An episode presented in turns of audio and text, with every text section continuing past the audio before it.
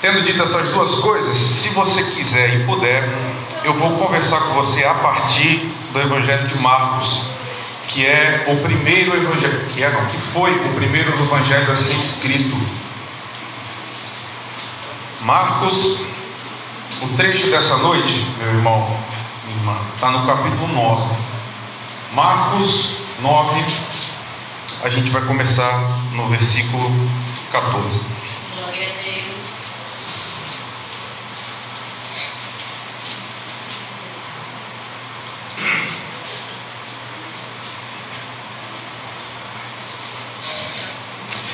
Evangelho segundo Marcos, capítulo 9, versículo 14.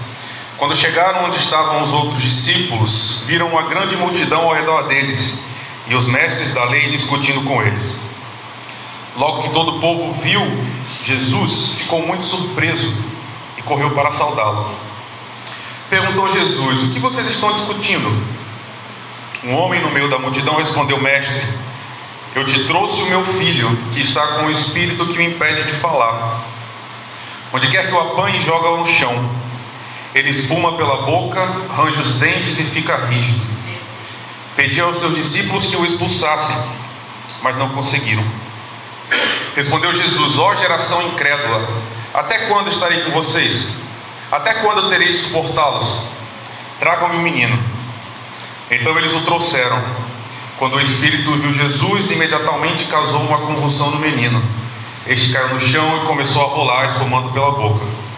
Jesus perguntou ao pai do menino: Há quanto tempo ele está assim? Desde a infância, respondeu ele. Muitas vezes esse espírito tem lançado no fogo e na água para matá-lo. Mas se podes fazer alguma coisa, tem compaixão de nós e ajuda-nos. Se podes, disse Jesus, tudo é possível àquele que crê. Imediatamente o pai do menino exclamou: Creio, ajuda-me a vencer a minha incredulidade. Quando Jesus viu que uma multidão estava se ajuntando, repreendeu o espírito imundo, dizendo: Espírito mudo e surdo, eu ordeno que o deixe e nunca mais entre nele. O espírito gritou, agitou-o violentamente e saiu. O menino ficou como morto, ao ponto de muitos dizerem: Ele morreu. Mas Jesus tomou pela mão e o levantou, e ele ficou em pé. Senhor, nós te agradecemos mais uma vez, porque o Senhor já falou conosco nessa noite. Obrigado pela liberdade que nós temos de falar contigo. E muito obrigado, porque na tua renovada misericórdia sobre nós, estamos aqui para continuar ouvindo o Senhor falando conosco. Então eu peço que nesse momento, por favor, Senhor, que o teu Santo Espírito alimente o teu povo, Amém. porque só o Senhor é merecedor e só o Senhor tem algo a dizer a esse povo. Amém. Cuida deles, é o que eu te peço em nome de Jesus. Amém. Meus queridos, se vocês puderem, a gente, eu peço que você deixe sua Bíblia aberta tá? para você ir conferindo comigo à medida que a gente for caminhando. Esse texto que a gente acabou de ler, ele não tem autonomia em si mesmo. Ele é tributário do texto anterior, porque o versículo 14 começa: Quando chegaram onde estavam os outros discípulos, e o texto continua. Então, como assim? Quando chegaram? Quem chegaram? Estou querendo mostrar para você que esses dois textos escritos por Marcos são feitos e são unidos para que eles sejam lidos em sequência. Você leu o que a gente leu agora, olhando para o que a gente leu antes. Quem foi que desceu? Nós temos três personagens principais, quatro. Nós temos Jesus, Pedro, Tiago e João. Eles acabaram de ter uma experiência absolutamente incrível. Jesus tinha sido transfigurado, irmãos. Esse é o texto que vem anterior. As roupas de Jesus estavam branquíssimas e estavam resplandecentes. Os discípulos viram Jesus na companhia de Elias e de Moisés. E eles ouviram a voz que disse: Este é o meu filho amado, ouçam. Glória a Deus. É uma experiência maravilhosa, é uma experiência apoteótica, uma experiência cheia de energia. E a gente ama momentos assim, não ama? Sim. A gente adora quando o culto mexe com a gente, né? Quando tem uma visitação de Deus especial. O pastor de vocês vive orando por avivamento e junto com ele eu também creio no avivamento. Eu creio. Eu creio que Deus pode avivar o seu povo e pode dar experiências para o seu povo que são emocionantes, que são é, chocantes nesses termos. Eu creio, Deus. Então, viver uma experiência gloriosa com Deus é maravilhoso. E Pedro também achou. Lembra? Ele diz: Jesus falou o seguinte: vamos fazer três tendas: uma para o Senhor, uma para Moisés e uma para Elias. Por quê? Porque Pedro queria ficar no monte, irmãos. Não é? Estava bom, tinha uma nuvem, Deus estava falando, Jesus estava brilhando. Vamos ficar aqui, Jesus. A gente também queria ficar no domingo, né? A gente também queria ficar aqui no louvor. A gente queria ficar com os braços para cima e continuar no monte. Mas Jesus, ele é maravilhoso porque ele nos ensina algo sempre. E nesse ponto, logo no começo da narrativa, ele ensina que a gente tem que descer, irmãos. Teve a transformação, teve a transfiguração, foi lindo, foi bom. Deus renovou o compromisso no batismo, né? Essa palavra, esse é o meu filho amado. Jesus tinha ouvido isso no batismo. Deus renova esse compromisso, mas está na hora de descer. Um dia, eu e você, a gente vai subir no monte, aí a gente vai ficar lá para sempre. Mas antes de chegar esse momento, meus irmãos, a gente desce, porque tem trabalho para ser feito. Então, Jesus, nosso texto começa assim: quando eles chegaram onde estavam os outros discípulos, é, Jesus tinha acabado de descer do monte da transfiguração, e quando ele chega, ele vai se deparar com uma cena que é absolutamente familiar. Ele encontra uma grande multidão. E essa e percebam, né, meus irmãos, eu sempre falo isso porque para mim, não sei se vocês sabem, mas eu sou de letras, né? Eu estudo ainda, ainda estou na academia, então eu estudo textos. E perceba como o narrador, a gente podia chamar isso aqui de pleonasmo, né? Mas o narrador usa intencionalmente é, essa ênfase. Ele, uma multidão já é grande, mas ele diz que é uma grande multidão. Então ele está querendo levar você e a mim a imaginar que é muita gente mesmo. Quando Jesus desce, ele encontra muita gente. E aí estão os seus discípulos e os mestres da lei também. Só que está acontecendo uma discussão. Esse é o final do versículo 14. Eles estão discutindo. E aqui, irmãos, a palavra grega tem a noção de contender com persistência. Eles estão brigando, é isso que o texto está dizendo, em outras palavras. Jesus, perceba, Jesus desce da transfiguração, desce daquele momento, quando chega lá, os discípulos estão brigando com os mestres da lei e tem uma multidão em volta. E aí, quando Jesus desce, o povo vê Jesus. E vendo Jesus, o povo corre até Jesus. Perceba, irmãos, o que eu estou querendo te mostrar é. Eu não sei, esses textos, quando a gente lê e relê e relê e repisa, eles são sempre muito bonitos e são sempre muito familiares para nós. A gente fala assim, meu Deus, que história linda. Mas na prática, irmãos, deve ser muito irritante. Não deve ser Jesus? Todos os dias, o tempo todo, é gente indo até ele falando: Eu preciso disso, preciso disso, preciso disso. Jesus acabou de descer do monte, a multidão corre até Jesus já. Ele está ouvindo essa discussão de longe, né? Essa é a recepção de Jesus. Acabou o domingo, chegou a segunda-feira de manhã, é trabalho de novo, é confusão de novo, percebe? Há uma missão a ser feita. E Jesus tem muita consciência disso. E aí, no versículo 15, ele diz: O que é que vocês estão discutindo?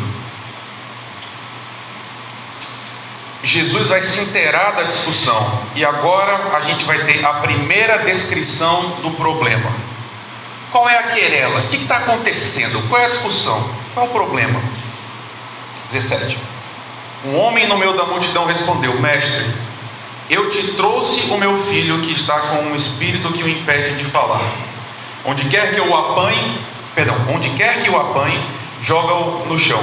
Ele espuma pela boca, range os dentes e fica rígido. Pedi aos teus discípulos que expulsassem o espírito, mas eles não conseguiram. Talvez numa leitura mais rápida, que é a que a gente quase sempre faz, você deixe de perceber que tem um problema grande aqui. E nesse momento agora, é, eu acho que existe um problema ainda maior. Ter um pastor novo, ou então você escutar a palavra de um pastor novo, requer um pouco de paciência para você. Porque sempre vai perder alguma coisa. Essa aqui é uma delas. O que, é que eu estou querendo dizer para você? Meu irmão, minha irmã, eu não consigo entender exatamente o que está sendo dito aqui. Por um motivo muito simples. Eu não tenho filhos.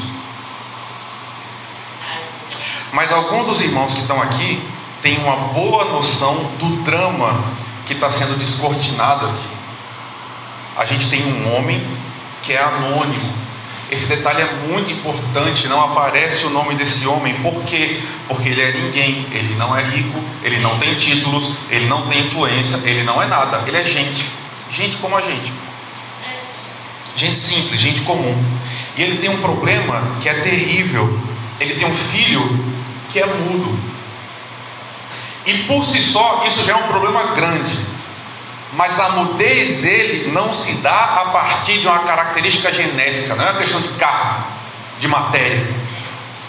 Não é impedimento de saúde, não é um problema físico, é um problema espiritual.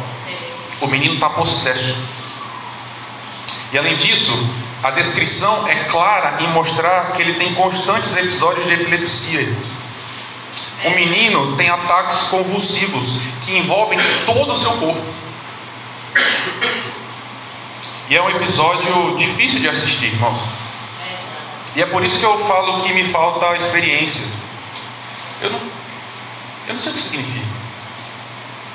Eu consigo decodificar o que o texto está dizendo, mas eu não consigo sentir o que esse homem está Mas essa semana, eu estava na casa de alguns amigos, presbiterianos também, amigos muito antigos. E a gente estava conversando e houve um incidente envolvendo o filhinho deles. A gente na sala conversando, escutou a criança chorando. Os pais saíram correndo. A criança tinha caído, eu não sei exatamente onde ela estava, mas ela estava dormindo, rolou e caiu e bateu a cabeça no chão. E eu assisti o pânico que se sucedeu a esse primeiro choro da criança. Eu vi os pais. E eu já tive, irmãos, oportunidade de presenciar crianças convulsionando. Mais de uma vez, eu já assisti pessoas muito próximas a mim que sofrem desse mal. E quando isso acontece, te dá uma sensação assim, generalizada de impotência. Você não tem o que fazer. Você é invadido por uma consciência muito grande que você não tem poder nenhum para resolver aquilo. É horrível. Mas essas experiências que eu narrei para vocês agora, nenhuma delas era o meu filho. Só que muitos de vocês aqui hoje sabem o que é ter um filho doente. E sabem o que é ter um filho gravemente doente. Quase todos aqui sabem o que significa para um coração de um pai, um coração de uma mãe, um filho que é doente. E esse homem aqui sofre desse mal há anos.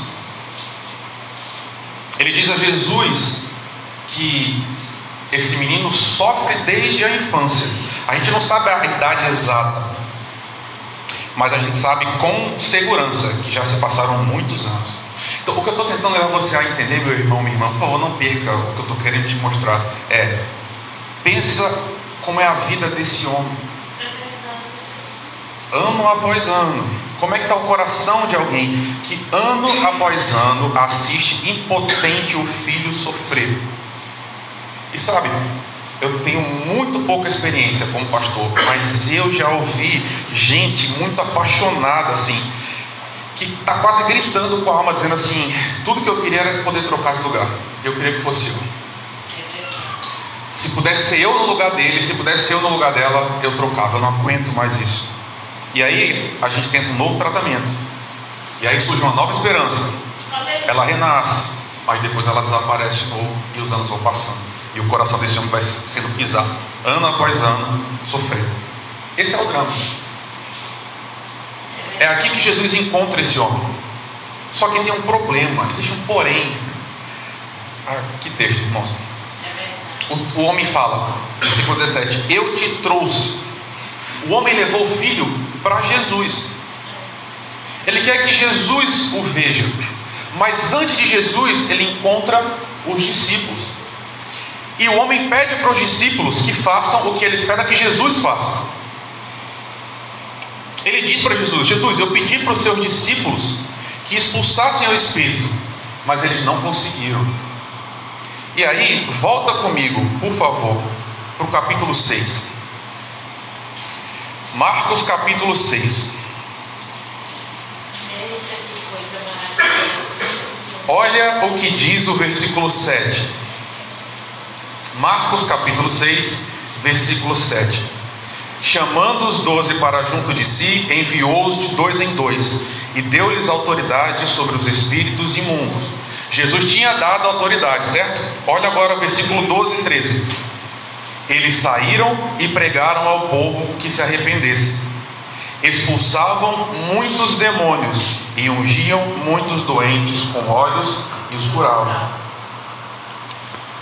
Jesus já tinha dado aos discípulos autoridade. Jesus já tinha dito: Olha, eu estou dando a minha autoridade a vocês. Vão e, na medida em que vocês forem, preguem, curem e expulsem demônios. Eles já tinham feito isso.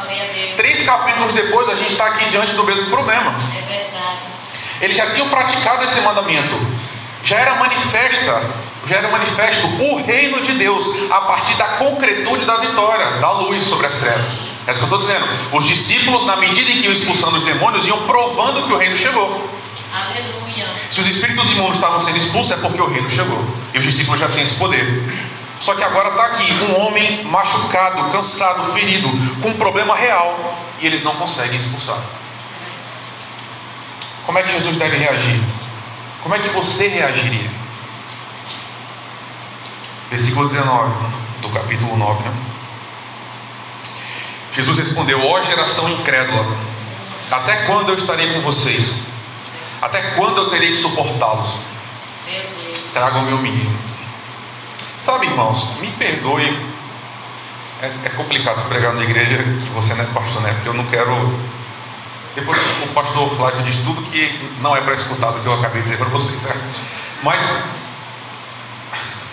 não tem outro jeito, pelo menos na minha opinião, de ler isso daqui, sem ser como uma percepção que Jesus está indignado com os discípulos. Sabe? Eu não sei se você percebe isso, mas Jesus está realmente com raiva aqui. Ele está frustrado. E sabe, eu e você, a gente fala sobre a dupla natureza de Cristo. A gente ama dizer que a gente acredita que Jesus é 100% Deus e 100% homem. Mas a gente não acredita isso na prática. A gente acredita que Jesus é muito, muito, muito Deus e um pouquinho homem. O que eu estou querendo dizer para você é: você não fica frustrado, você não fica irritado? Jesus ficava também. E está aqui Jesus dizendo: Meu Deus, vocês ainda não entenderam ainda, por que vocês não fizeram o que eu tinha dito que vocês já deviam ter feito? Eita Deus. E aí ele fala então, né? Tragam um menino para mim. E enquanto o menino chega, o texto diz que o Espírito vê Jesus. E aí, queridos, o Evangelho de Marcos faz essa oposição, desde o primeiro capítulo até o último.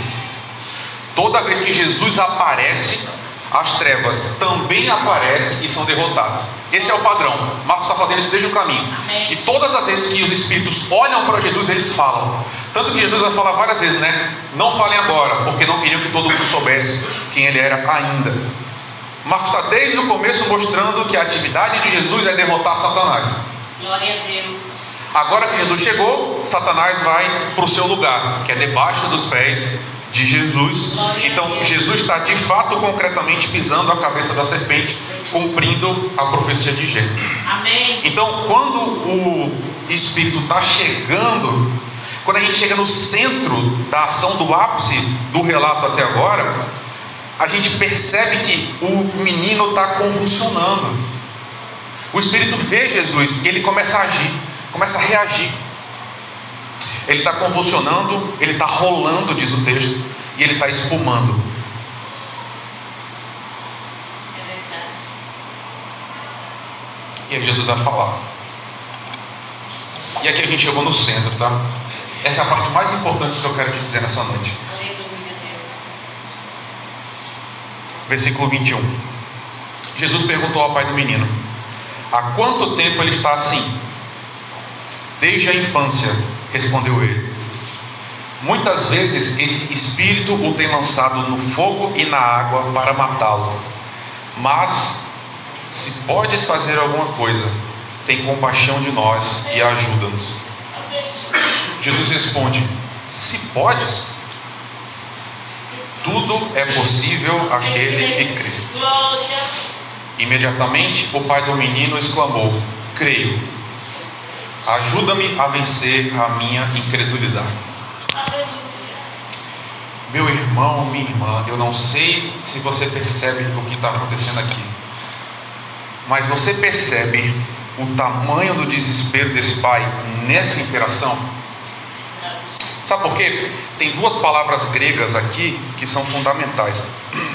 Não vou te dizer porque não importa muito. Mas são as que estão traduzidas como se podes. No português tem várias formas da gente entender o que esse homem está dizendo. Mas a palavra que aparece aqui é dinamis. Que quer dizer poder. Se podes. Pode. Mas é de onde vem a palavra dinamite. É um poder, no caso de dinamite, de explosão, de força. O que o homem está dizendo para Jesus é muito mais profundo do que eu e você imaginamos. Eu creio. Ele está dizendo, e olha que coisa chocante, olha que coisa chocante. Ele está dizendo assim: Jesus, caso você tenha o poder para fazer alguma coisa, então tem compaixão da gente. Ele usa uma partícula condicional aqui.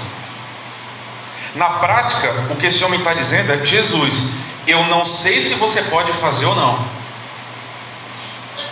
Na melhor das hipóteses, ele tem uma pequena dúvida. Na pior das hipóteses, ele está dizendo assim: Jesus, eu não acredito mais em nada. Eu não sei nem se, nem se, se você pode fazer alguma coisa. Perceba, né? O menino está numa crise, a multidão, Jesus, ele fala assim: Jesus, eu nem sei mais. Você percebe o desespero? Vendo mais uma convulsão, ele está vendo de novo o mesmo problema, a mesma dificuldade de todos os últimos anos está exatamente diante dele. Esse homem está profundamente angustiado. Você percebe? Eu amo, amo esse texto, amo. Foi por isso que eu escolhi, obviamente, né? Você percebe que ele não é um super-herói? Você percebe que nesse momento aqui ele não está fazendo uma oração que é toda bonitinha, higienizada, toda fofa, que vai para um livro e que todo mundo vai ler para ficar empolgado com a história desse homem? Esse homem não entra para o rol da história da igreja porque ele falou uma coisa maravilhosa e todo mundo fala: Meu Deus, que fé linda. Esse homem está desesperado. E no seu desespero, ele fala com Jesus, desse jeito aqui: Jesus, eu nem sei se você pode fazer ou não, mas se você puder, me ajuda. E Jesus percebe a falta de fé dele, óbvio. E aí Jesus diz: Se podes. Jesus fala assim: Se eu posso.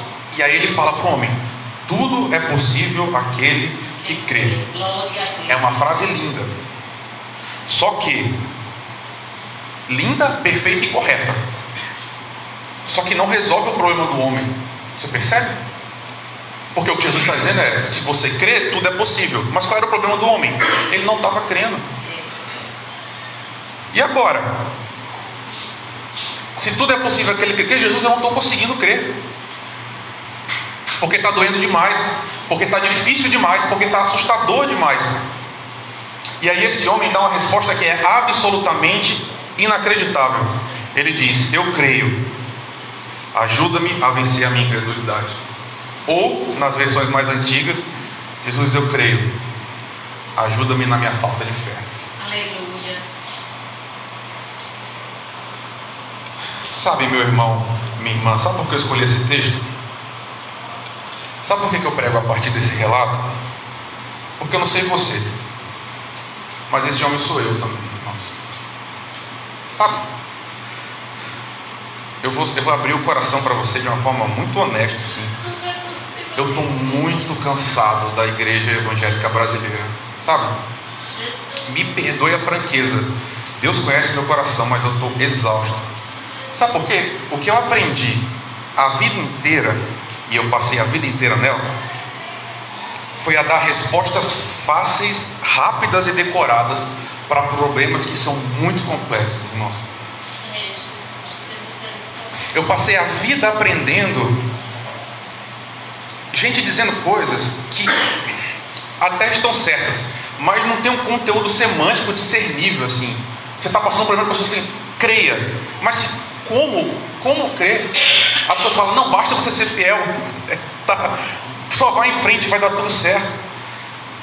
Eu não sei se vocês estão querendo entender o que eu estou dizendo, não sei se eu estou me fazendo entender, mas meus irmãos, eu passei a vida sendo ensinado que para resolver todo e qualquer problema, a gente precisa orar mais e ler mais a Bíblia. Sempre.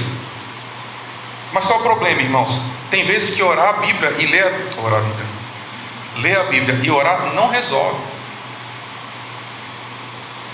E o que eu quero dizer com isso? Tem vezes que a luta, meu irmão e irmã, é grande demais. Grande demais. É porque eu não sei se eu posso falar todos os detalhes, mas o pastor Flávio passou recentemente uma luta que ele dividiu com a gente no presbitério. Eu passava o dia pensando nisso e falava: Meu Deus, como é possível viver enfrentando umas dificuldades como essa que a gente tem na vida? Entre vocês, tantas famílias sofrendo, e eu sei a história de alguns de vocês.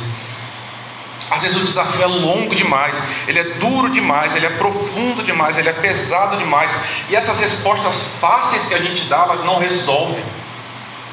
Quando a pessoa está sofrendo de verdade, não resolve. Porque não existe uma receita para a vida, irmãos. Não existe cinco passos para você superar o que você está sofrendo. Não é assim que funciona. Como pastor, eu tive algumas situações que eu não tinha a menor ideia do que fazer. Eu estava diante da condição humana, na sua forma mais crua, e eu olhava e falava assim: pelo amor de Deus, o que, que a gente faz? E aí um dia essa mesma dor e desesperança bateram na minha porta. E eu também não soube o que fazer. Tendo lido a Bíblia um milhão de vezes, de todas as teologias, de todas as pregações, tudo. O que eu estou dizendo é, esse homem foi até Jesus. Mas esse homem foi até Jesus com uma fé fraca, irmãos com uma fé que é vacilante, uma fé errada, uma fé pequena, uma fé torta, uma fé que foi destruída, que foi moída pelas dificuldades da vida. E eu entendo esse homem. Eu não sei você. Porque eu tenho certeza absoluta que entre nós, até nessa noite, existem homens e mulheres que têm uma fé viva, uma fé assim pujante, que não desanima, que não esmorece, que sempre vai em frente. E Deus seja louvado por esses irmãos, por essas irmãs. Eles relembram que a fé é um dom de Deus e que e Deus realmente seja louvado por gente assim. Sabe aquelas pessoas que tem um problema e depois tem outro, depois tem outro e nunca desanima? Realmente tem gente assim. E que Deus seja louvado por essas pessoas mesmo. Mas tem outras pessoas que estão lutando e estão lutando profundamente. E talvez você agora esteja numa luta profunda. E algumas dessas pessoas eu conheço que estão aqui hoje. E talvez você tenha duvidado de Jesus, como esse homem duvidou. Talvez você tenha pensado o seguinte: olha, eu acho que Jesus não tem poder para fazer isso, não. Eu acho que Jesus não me ama o suficiente. Ou então, sabe essas promessas? Isso aí é tudo conversa. Pode até ser promessa para os outros, para mim não. Talvez a vida tenha te amassado e você perdeu a sua fé nesse nível que eu estou falando. O que eu quero te dizer, meu irmão, minha irmã, é que você não está sozinho nessa noite. Eu sou exatamente igual a você. E recentemente eu tenho orado falando assim: Jesus, eu creio, mas me ajuda na minha falta de fé, porque eu estou precisando da ajuda do Senhor. E sabe, irmãos, isso também é fé. É por isso que eu tô, eu, é por isso que eu fiz essa volta para te falar. Por que, que eu falei da igreja brasileira? Sabe o que, que me irrita? Me irrita é uma fé boba. Uma fé que é só vitória, que é só poder, que é só fé, que basta e aí vai dar certo. Sabe quem é assim também? Quem pensava assim também? Os amigos de Jó. Jó é um livro inteiro para dizer que a vida não é assim. Jó é um livro inteiro de uma pessoa que começou a duvidar muito de Deus. Jó começou a duvidar de Deus de uma maneira profunda para no final Deus aparecer já falar assim: Eu não sabia do que eu estava falando, Deus. É. O Senhor é maravilhoso. Então o que, que eu estou querendo dizer? Jesus ama gente com fé fraca, meu irmão. A sua fé pode ser fraca.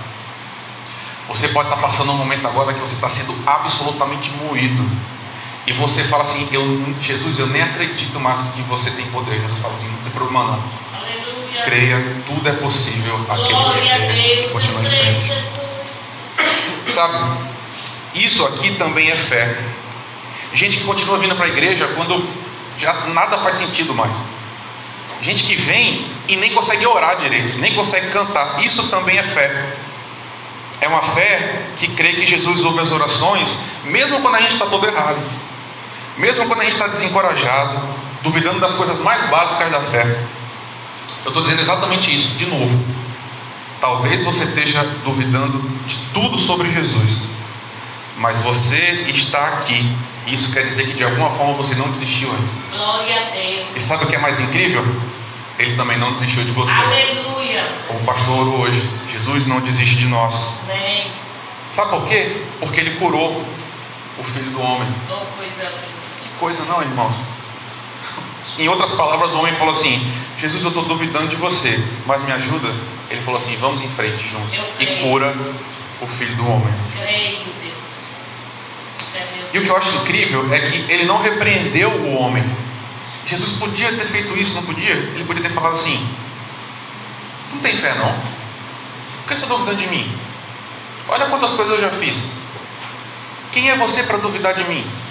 Numa altura dessa do campeonato, você está duvidando de mim? Jesus podia ter feito tudo isso. Mas não. Jesus ouviu o homem dizer que não cria nele o suficiente. E aí o que Jesus faz é: se levanta e cura o menino. Glória a Deus. E essa é uma declaração poderosa do amor de Jesus. Porque ele não desistiu do homem, ele não desiste de mim, não desiste de você também. Porque Jesus ama gente com a fé fraca e gente imperfeita, gente como a gente. A gente é humano, meus irmãos, nós somos humanos. Sabe, Abraão entregou a mulher duas vezes para outros homens. Davi fugiu para território inimigo, matou um dos seus principais soldados, depois fez um censo que era proibido. Pedro afundou. Ah, olha isso. Perceba, Pedro anda sobre as águas. Aí ele afunda. Jesus o toma pela mão e ele anda de novo sobre as águas. Certo? Alguns capítulos depois ele nega Jesus de novo. Aonde está a fé de Pedro? No mesmo lugar que está a sua e a minha, meus irmãos. Em construção. A gente erra, a gente cai. Jesus diz: Não existe homem maior entre os nascidos de mulher do que João Batista. O, cheio do Espírito Santo desde o ventre da mãe. O que, que acontece alguns capítulos depois, quando ele é preso? Ele manda os discípulos e fala assim: Jesus era você mesmo que devia vir a gente devia esperar outro? Gente, fraca. Mesmo assim. E eu gosto deles porque eles são meus irmãos. Glória a Deus. O que eu estou dizendo é isso. A gente acha que fé é assim, alguma coisa que a gente recebe e pronto, acabou. Mas a Bíblia mostra que a gente erra, cai, vacila, mas Ele sempre recebe a gente de novo. Glória a Deus. Ele sempre levanta a gente de novo. Amém. Talvez você pense, ah, eu já devia ter aprendido isso. Estou falando porque quantas vezes eu pensei isso? Falo assim, Jesus, eu não sei porque eu estou perguntando isso de novo para o Senhor. Eu já devia ter aprendido isso. E devia mesmo, é, é verdade. Mas Ele é muito suave, meus irmãos. Ele é gentil. E Ele está chamando a você e a mim de novo. Amém. Manso e suave, Jesus nos convidando. Glória a Deus. Chama por ti e por mim. Eis que ele a porta te espera velando. Chama, ó pecador, vem. Vem já, vem já. Alma cansada, vem já. Manso e suave, Jesus convidando. Chama, ó pecador. Que Deus te abençoe, meu irmão, minha irmã. Que a sua fé seja fortalecida no Senhor.